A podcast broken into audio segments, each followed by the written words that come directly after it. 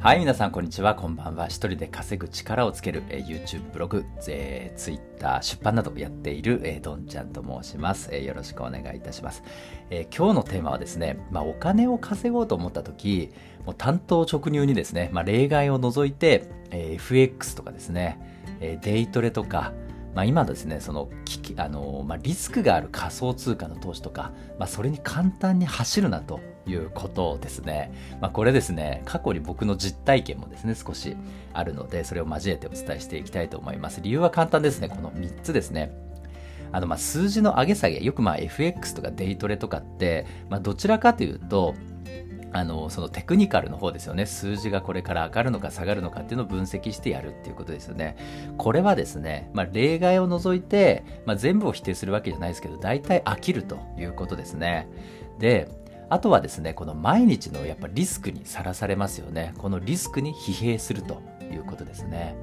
であとですねやっぱお金を稼ごうと思った時に、まあ、僕はですねストック型ビジネスを推奨して自分もやっているんですけれどもやっぱり作ることですね。作ることはですね、まあ、反響がもらえるしこう自分の成長があるしですね。で作った後も残ったりいろんな楽しみがあるんですよね。だからまずはそっちの方をやった方がいいという話ですね。まあもう、あの、そのままなんですけどね、デイトレード僕もですね、ちょうど20代の頃に、まあ、株って何なのとか、そんなレベルでですね、FX ってちょうどですね、なん、あの、流行った時だったんですよね。で、これ何なのかなと思って、まあ本当にその、あの、金融のことその頃はですね、今よりも無知識で、え講座を開設してやってみたら、まあ、案の定ですね、株も FX ももう何十万というふうにですね、マイナスで、え終わった記憶があるんですけれども、まあ、勉強しようと思ってやったんですけれども、全然わからなかったんですが、まあ、ただですね、やっぱこう毎日、えー、数字が上がったってこうチェックするんですよね。あのデイトレは特にこの短期で結果を出そうとするとやっぱこう1分1秒チャートの動きを見逃せないっていう風になるんですよね、まあ、まさに今のそのビットコインとか仮想通貨も、まあ、そんな風にな状況になってると思うんですけれどももうわからないですよね。こうある日突然ねイーロン・マスクが、投資して次の瞬間ねこの前もあの暴落したりとか、そういうのやっぱり振り回されると疲れちゃうんですよね疲弊しちゃうんですよねでまあその数字の上げ下げを追っていくっていうこと自体やっぱ多くの人は、えー、あのまあ、魅力を感じられない続かないんじゃないかなっていう、まあ、僕もその一人だったんですよね。だから、まあ、お金を稼ごうと思った時には、まあ、その全力でですねその投機的なことをやるのはちょっと危険だなと長続きしないなというのが1点ですね。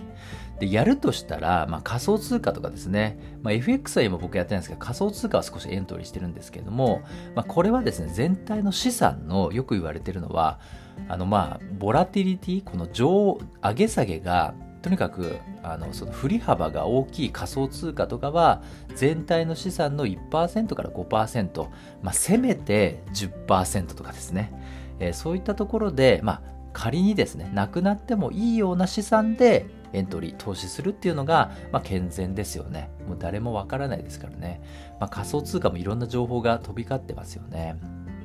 ということです。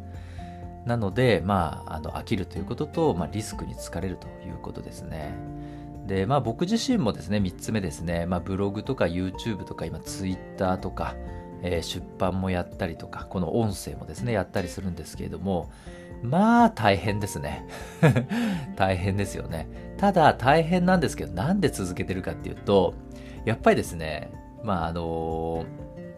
いろんなものをそぎ落としていると楽しいんですよね。その難しさが楽しい。で、あと成長もしたりするのも楽しいですね。あとは人に反響をもらったり、このスタンド FM もコメントをもらったり、いいねをもらったり、えー、まだ会ったこともないですね。誰かがこうやってあの毎日聞いてくれてるかもしれないっていうのが、まあ、めちゃくちゃ楽しいですよね。で、自分自身もこうやって発信するとやっぱ勉強するんですよね。僕もこれ毎日投稿してから朝ですね、あのテレビのニュースを見る時間を少しカットして、少しインプットをしてですね、えー、iPad にメモをして、今それのメモを見ながらあの喋ってるんですけれどもやっぱインプットもこうしたりですね自分をこう高めてくれたりしますよね。そうするといずれですねこの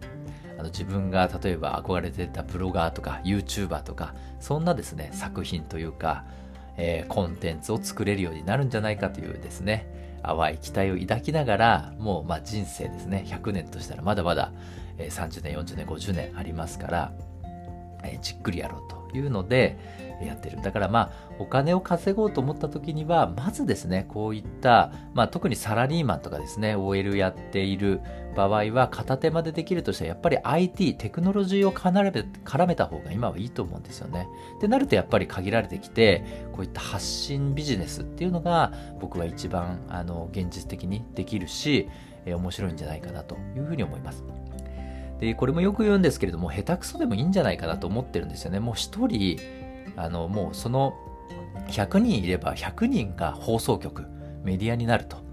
いうふうに思っていて、もう上手い下手ないんですよね。その人の価値観。もう本当100人十色ですよね。えー、そのですね、あの価値観に人は集まってくるというふうに思ってるので、もう勇気をですね、振り絞って発信し続けるっていうのが、あの、これからの時代になるし、そうしていった方がいいんじゃないかなというふうに僕は思ってます。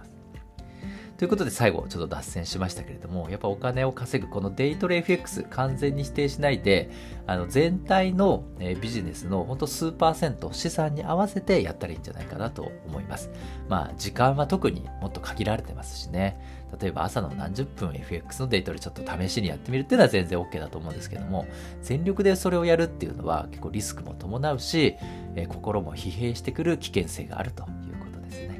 ということで、また明日ですね、お会いしましょう。ありがとうございました。